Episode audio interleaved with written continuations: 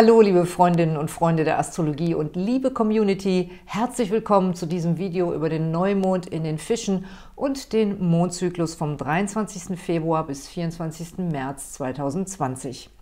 Ich hatte euch ja letztes Mal gefragt, wie ihr das findet, wenn wir die kosmische Schwingung in Zukunft auch im Mondzyklus besprechen und das ist sehr gut bei euch angekommen. Vielen Dank für die zahlreichen Rückmeldungen. Ihr erfahrt also in diesem Mondzyklus, wie sich die Mondphasen seelisch und spirituell entfalten und außerdem informiere ich euch über die wichtigsten astrologischen Ereignisse des Monats.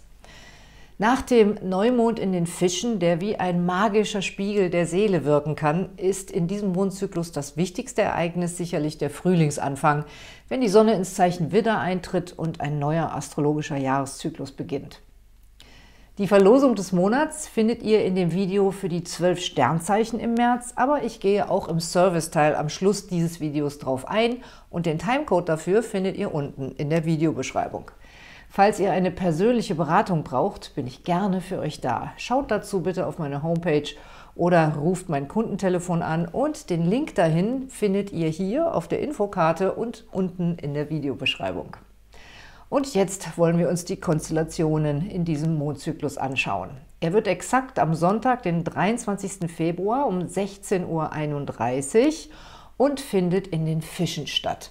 Damit lenkt der Neumond die kosmische Energie in das Wasserelement wo die Gefühle zu Hause sind. Und auch der Merkur steht zu Neumond in den Fischen und ist rückläufig und Spiritualitätsplanet Neptun befindet sich ebenfalls dort. Das ist eine starke Ausrichtung in die seelische Sphäre. Es ist vielleicht der beste Neumond im ganzen Jahr, um eine echte, tiefschürfende Meditation zu vollziehen. Und weil er auf einen Sonntagnachmittag fällt, werden sich die meisten wohl auch die Zeit nehmen können, für einen Moment innezuhalten und die Verbindung zur eigenen Seele zu spüren. Falls ihr noch nie meditiert habt, könnte das ein guter Einstieg sein, um es mal auszuprobieren. Meine Vorschläge für die Themen der Meditation für euer jeweiliges Sternzeichen könnt ihr euch in den Sternzeichenhoroskopen vom Februar anschauen. Aber ganz egal, welche Themenbereiche anliegen, dieser Neumond ist auf jeden Fall geeignet, um Verbindung zu dem eigenen Unterbewussten aufzunehmen. Rund um den Neumond könnt ihr euch zum Beispiel vornehmen, verstärkt auf eure Träume zu achten und euch vielleicht einen Notizblock ans Bett legen, um wichtige Traumbotschaften direkt aufzuschreiben. Falls ihr schon immer mal die Methode des Klarträumens lernen wolltet, könnt ihr damit idealerweise zu diesem Neumond anfangen. Klarträumen heißt, dass man sich während des Traums darüber bewusst wird, dass man träumt und dann das Traumgeschehen beeinflussen kann. Und wenn ihr das üben wollt, könnt ihr das während dieses Mondzyklus mal ausprobieren, indem ihr euch jeden Tag mehrmals fragt, träumig oder wachig. Wenn man sein Bewusstsein darauf programmiert, dann fällt einem das halt auch irgendwann im Traum ein, sich zu fragen, träumig oder wachig. Und dann kommt man in diesen Zustand, dass man sich frei im eigenen Traum herumbewegen kann. Ich selber habe das auch schon geübt und es funktioniert auch, obwohl ich es viel weniger regelmäßig mache, als ich eigentlich sollte. Es gibt übrigens auch tibetische Mönche, die sogenanntes Traum-Yoga üben. Die können dann sogar während ihrer Traumphasen miteinander Verbindung aufnehmen und gemeinsam im Traum meditieren. Ich habe hier auf YouTube einen interessanten Kommentar von Mr. Masterkey bekommen, für den ich mich an dieser Stelle auch herzlich bedanken möchte. Und er weist darauf hin, dass ein einzelner Mondzyklus nicht reicht, um etwas Neues zu erlernen und auch, dass die Kräfte der Gedanken auch durch Emotionen unterstützt werden müssen. Also der Wille muss stimmen und auch die Gefühle. Das stimmt natürlich absolut und in gewisser Weise bestätigt das auch meine 90-Tage-Regel. Die kennt ihr doch, oder? Die hat ja eigentlich damit zu tun, dass man 90 Tage abwarten sollte, wenn man jemand Neues kennengelernt hat, bevor man sich tiefer einlässt, weil es nach drei Monaten immer eine Zäsur gibt. Umgekehrt gilt das aber auch, wenn man was Neues erlernen will. Das ist, glaube ich, mittlerweile auch wissenschaftlich belegt, dass es generell immer ungefähr drei Monate dauert, ehe man eine neue Gewohnheit oder Fertigkeit wirklich integriert hat, sodass sie dauerhaft funktionieren kann. Aber ihr könnt diesen Mondzyklus mit dem Neumond in den Fischen wie einen kosmischen Verstärker betrachten für alle diejenigen, die sich mit seelischen Themen, Träumen und einer Verbesserung ihrer intuitiven Wahrnehmung beschäftigen wollen. Dementsprechend ist es auch ein toller Neumond für alle, die spirituell oder magisch arbeiten. Der rückläufige Merkur sagt uns, dass wir uns aus dem hektischen Äußeren zurückziehen und auf unsere innere Stimme lauschen sollten. Die Konstellationen sind wie ein Schlüssel zur Welt der feinstofflichen Energien und der morphischen Felder. Habt ihr schon mal von dem Konzept der morphischen oder morphogenetischen Felder gehört? Die wurden schon in den 70er Jahren von einem amerikanischen Biologen namens Rupert Sheldrake beschrieben, im Zusammenhang mit dem Phänomen, dass immer wieder Erfindungen und Erkenntnisse im Laufe der Geschichte der Menschheit an verschiedenen Orten der Welt gleichzeitig aufgetreten sind. Der Wissenschaftler geht davon aus, dass es ein sogenanntes morphisches Feld gibt, in dem die Energien von Gedanken und Gefühlen gewissermaßen gespeichert sind. So wie wir unsere digitalen Daten in einer Cloud ablegen können, gibt es halt auch ein viel feineres und subtileres Netz, das völlig unabhängig von Technologie und Strom eine Art intuitive Verbindung zwischen allen Lebewesen darstellt. Wir kennen das auch von den Haustieren, die schon Minuten oder sogar Stunden, bevor Frauchen oder Herrchen nach einer Abwesenheit wieder zurückkehren, unruhig werden und genau spüren, dass der Lieblingsmensch wieder nach Hause kommt. Wie machen sie das?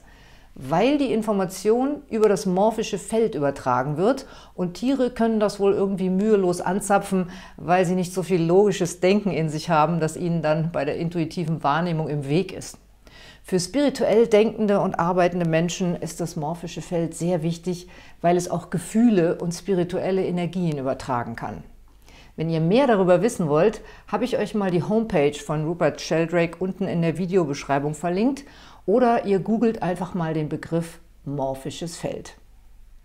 Wenn wir jetzt nochmal in das Horoskop des Neumondes schauen, sehen wir, hier ist der Neumond, dass er hier mit dem Mars verbunden ist und der steht auf der Mondknotenachse. Und die wiederum ist der Faktor für unsere seelische Entwicklung, wo wir herkommen und wo wir hingehen. Auf der anderen Seite haben wir hier noch den Uranus, der ebenfalls mit der Mondknotenachse verbunden ist und hier auch mit diesem Dreieck mit dem Neumond. Und der Uranus steht ja für intuitive, geistige Kräfte und außergewöhnliche Ideen. Dabei entsteht ein faszinierendes Aspektbild, wo wir auf der einen Seite des Horoskops hier alle Planeten haben und auf der anderen Seite sind gar keine und die Opposition hier in der Mitte wirkt wie eine Art magischer Spiegel. Und wenn wir jetzt in diesen Spiegel hineinschauen, was sehen wir dann? Schauen wir uns nur die Oberfläche an, also die Reflexion unseres eigenen Spiegelbildes, das heißt, bleiben wir auf der Ebene unseres Egos und der Äußerlichkeiten, oder schauen wir dahinter und erfassen unsere eigene seelische Tiefe und unsere Verbindung mit allem, was ist, und kommen dadurch ins Mitgefühl und in die Empathie.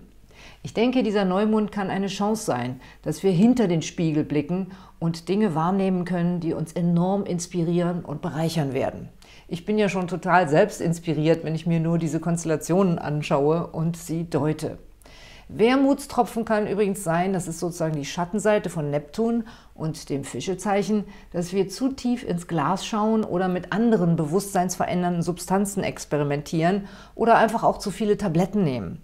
Neptun kann nämlich eine Tendenz zur Sucht anzeigen und auch dafür, dass Substanzen, die wir jetzt nehmen, viel stärker oder ganz anders wirken als sonst. Ich würde euch raten, rund um diesen Neumond und auch während des ganzen Mondzyklus damit ein bisschen Zurückhaltung zu üben. Wahrscheinlich gelingt es uns in dieser Zeit auch ganz ohne Substanzen neue Bewusstseinsdimensionen zu erreichen, zum Beispiel eben durch Meditation oder Tanzmeditation oder durch die Beobachtung unserer Träume. Ich habe ja versprochen, dass wir auch auf die kosmischen Schwingungen eingehen und da gibt es noch wichtige Aspekte der Venus zu beachten. Zu Neumond steht sie hier in einer Spannung zu Jupiter und auch zum Steinbock-Stellium. Das ist immer ein Hinweis auf Übertreibung und es sich gut gehen lassen. Man tut sich dann zu viel des Guten oder gibt zu viel Geld für Luxus aus. Der Neumond ist deswegen auch ungünstig, um einen neuen Kredit aufzunehmen, zumal ja auch der Merkur rückläufig ist. Auf der psychologischen Ebene erzählen uns die Aspekte von überhöhten Erwartungshaltungen. Weil der Neumond in den Fischen auch eine stark romantische Energie hat, sollten wir ein bisschen aufpassen, dass wir den Partner nicht zu sehr auf einen Sockel stellen oder in eine neue Liebschaft nicht mehr hineininterpretieren, als wirklich da ist. Auch auf der praktischen Ebene könnten wir es damit übertreiben, was wir von anderen an Hilfestellung oder Dienstleistungen erwarten. Das ist deswegen wichtig zu wissen, weil die Venus auf dem Weg zum zunehmenden Mondviertel noch einen schwierigen Aspekt zu Pluto bildet und dann können enttäuschte Erwartungen oder Liebesillusionen zu Herzschmerzen führen oder womöglich sogar dazu, dass wir uns trennen. Denn Pluto kann extreme und radikale Entscheidungen anzeigen. Insofern kann also diese Zeit vom Neumond bis zum ersten Mondviertel auch Ausschläge von himmelhoch jauchzend bis zu Tode betrübt mit sich bringen, wenn wir nicht im Alltag und in unseren Beziehungen auf dem Teppich bleiben. Wenn wir das schaffen, bekommen wir wie zur Belohnung traumhaft schöne Flirt- und Liebeskonstellationen zu Vollmond. Doch dazu gleich mehr. Das zunehmende Mondviertel ist dann exakt am 2. März um 20.57 Uhr und der Mond steht dann in den Zwillingen und bildet ein Quadrat zur Sonne und damit auch zu Neptun. Es könnte ein Hinweis darauf sein, dass wir im Falle einer Enttäuschung nicht so recht mit der Wahrheit herausrücken wollen und versuchen, das so ein bisschen zu überspielen. Der Mond in den Zwillingen zeigt heitere Gespräche an, aber nicht unbedingt die Lust, in die Tiefe zu gehen und verborgene Wahrheiten an die Oberfläche zu befördern. Das kann sogar ganz hilfreich sein, wenn wir uns nämlich noch nicht ganz drüber im Klaren sind, wo wir jetzt mit einer Situation gerade stehen. Auch ist der Merkur ja auch immer noch rückläufig und wir selbst oder andere könnten unsere Meinung nochmal ändern. Doch bei allen Angelegenheiten, in denen wir eine klare Struktur haben oder unstrittige Vorgaben, zum Beispiel auf der Arbeit, werden wir gut vorankommen, denn der Mars als Antriebskraft steht positiv. Und das gilt für die Dauer des gesamten Mondzyklus, in dem der Mars durchweg konstruktive Aspekte bildet. Auf dem Weg zum Vollmond haben wir noch einige weitere wichtige Aspekte. Am 4. März geht der Merkur während seiner Rückläufigkeit zurück in den Wassermann. Das ist gedanklich eine ganz andere Energie. Im Wassermann betrachten wir die Dinge nüchterner und mehr aus einer Vogelperspektive heraus und nicht so emotional wie in den Fischen. Dadurch können diese Tage auch kritisch werden. Eventuell müssen wir eine Sache neu bewerten, weil sich die Informationslage geändert hat oder auch unsere innere Einstellung dazu. Gleichzeitig läuft nun die Venus in eine enge Verbindung mit Uranus und das ist eine ausgesprochen flirtfördernde Konstellation. Und auch der Vollmond enthält ein romantisches Versprechen. Er wird exakt am Montag, den 9. März um 18.47 Uhr. Der Mond steht dann in der Jungfrau und bildet eine Opposition zur Sonne. Das ist ja immer der Fall bei Vollmond, aber hier ist dabei auch der Neptun noch eingebunden. Das macht diesen Vollmond zu einer extrem romantischen und liebestrunkenen Konstellation. Ich würde mich nicht wundern, wenn rund um den Vollmond viele Leute sich verlieben, zumal wir eben auch noch diese Verbindung von Venus und Uranus hier haben. Da kann der Liebesblitz einschlagen. Beide stehen auch noch in einer tollen Verbindung zum Mondknoten. Das heißt, es können überraschend und plötzlich Verbindungen entstehen, die eine tiefe Bedeutung im Leben entwickeln. Wenn ihr in einer festen Partnerschaft seid, kommt es dann darauf an. Wenn die Verbindung glücklich ist, wird dieser Vollmond sozusagen einen Zauber über eure Beziehungen werfen und ihr seht euren Partner wieder im Glanz der Verliebtheit. Wenn ihr nicht happy seid in eurer Verbindung, kann euch jetzt vielleicht Amors Pfeil mit einer anderen Person treffen. Für diejenigen, die alleinstehend sind und gerade keine Liebesüberraschung erleben, bietet der Vollmond große Kräfte zur Manifestation, denn das gesamte Steinbock-Stellium ist hier günstig mit der Mondknotenachse verbunden. Wenn ihr nicht schlafen könnt, dann steht einfach auf und arbeitet an eurem Herzensprojekt oder eurem Konzept weiter. Wahrscheinlich bekommt ihr jede Menge Inspirationen. Ich sehe das immer wieder bei kreativen und erfolgreichen Menschen. Wenn die nicht schlafen können, dann arbeiten sie für zwei Stunden und legen sich dann wieder hin. Das würde ich euch auch zu diesem Vollmond empfehlen. Während dieses Mondzyklus wird auch die Konjunktion zwischen Chiron und Lilith ganz exakt. Leider finden die beiden hier keine Anbindung durch Aspekte an die übrigen Planeten, aber sie befinden sich in Spannung zur Mondknotenachse und die steht ja auch für unsere kollektive Entwicklung hier auf unserem Planeten. Ich würde das so deuten, dass die Evolutionsagenten und diejenigen, die sich für gesellschaftliche Veränderung und Verbesserung einsetzen, eine wichtige Aufgabe haben, aber es fällt ihnen schwer, Verbündete oder eine Lobby zu finden, die sie unterstützen. Wenn ihr selbst zu denen gehört, die mahnen und kämpfen, dürft ihr euch davon nicht frustrieren lassen. Der nächste Neumond am 24. März fällt genau auf die Konjunktion von Chiron und Lilith und wird deren Kräfte dann im kommenden Mondzyklus freisetzen. Dann werden die Gedanken und Anregungen der Evolutionsagenten populär und man greift ihre Impulse auf. Rund um den Vollmond am 9. März sind auch unsere intuitiven Kräfte wieder gestärkt. Am Tag nach dem Vollmond, am 10. März, wird der Merkur nämlich im Zeichen Wassermann wieder direktläufig. Und zwei Tage vor und zwei Tage nach dem Richtungswechsel des Merkurs sind wir meistens besonders intuitiv, kreativ und inspiriert. Danach dauert es noch einige Tage meistens, an denen alle möglichen Informationslücken sich füllen oder wir geänderte Pläne nochmal neu sortieren. Dann können wir auch Verträge wieder unterschreiben und der Informationsfluss funktioniert wieder. Die nächste Rückläufigkeitsphase Merkurs ist dann vom 18. Juni bis 12. Juli und solche Informationen könnt ihr auch jederzeit in meinem Jahrbuch nachschlagen. Das abnehmende Mondviertel fällt dann auf den Montag, den 16. März und an dem Tag wandert der Merkur aus dem Wassermann wieder zurück in die Fische, wo er dann nochmal rund drei Wochen verbringt und auch den Neptun nochmal passiert. Die besonderen intuitiven und empathischen Kräfte des Fischezeichens werden dann also nochmal aktiviert und bestimmen auch in den Wochen darauf noch häufig unsere Gedanken. Der Merkur in den Fischen, das ist eher ein Denken in Bildern und Gefühlen als in klarer Logik. Deshalb sind das nochmal drei Wochen, in denen besonders künstlerisch und kreativ arbeitende Menschen, aber auch Helfer und Heiler sicherlich sehr inspiriert sein werden. Der Mond steht dann im Schützen und bildet ein Quadrat zur Sonne, wie das beim Mondviertel immer der Fall ist. Deshalb sind die Viertel auch immer von gewissen Spannungen und Übergängen begleitet, in denen ein Prozess oder ein Vorhaben nochmal getestet wird. Weiterhin bilden der Mars und jetzt auch Jupiter und Pluto günstige Aspekte zur Sonne und ich denke, dass in der Zeit vom Vollmond bis zum nächsten Neumond viele mit zunehmender Begeisterung ihre Projekte vorantreiben werden. Vor allem auch, weil dann der Merkur wieder im Vorwärtsgang ist. Es dürfte sich also eine allgemeine Energie von Aufbruch breit machen und auch der Wunsch, die gewonnenen Erkenntnisse und Inspirationen umzusetzen bzw. miteinander zu teilen. Am 20. März um 4.50 Uhr in der Früh ist Frühlingsanfang, dann geht die Sonne in den Widder. Das wird ein spürbarer Wechsel der allgemeinen Energie. Nach der Innenschau und der empathischen Verbindung mit anderen werden dann die Kräfte des Egos geweckt und wir spüren den Drang, die Initiative zu ergreifen und etwas Neues zu beginnen.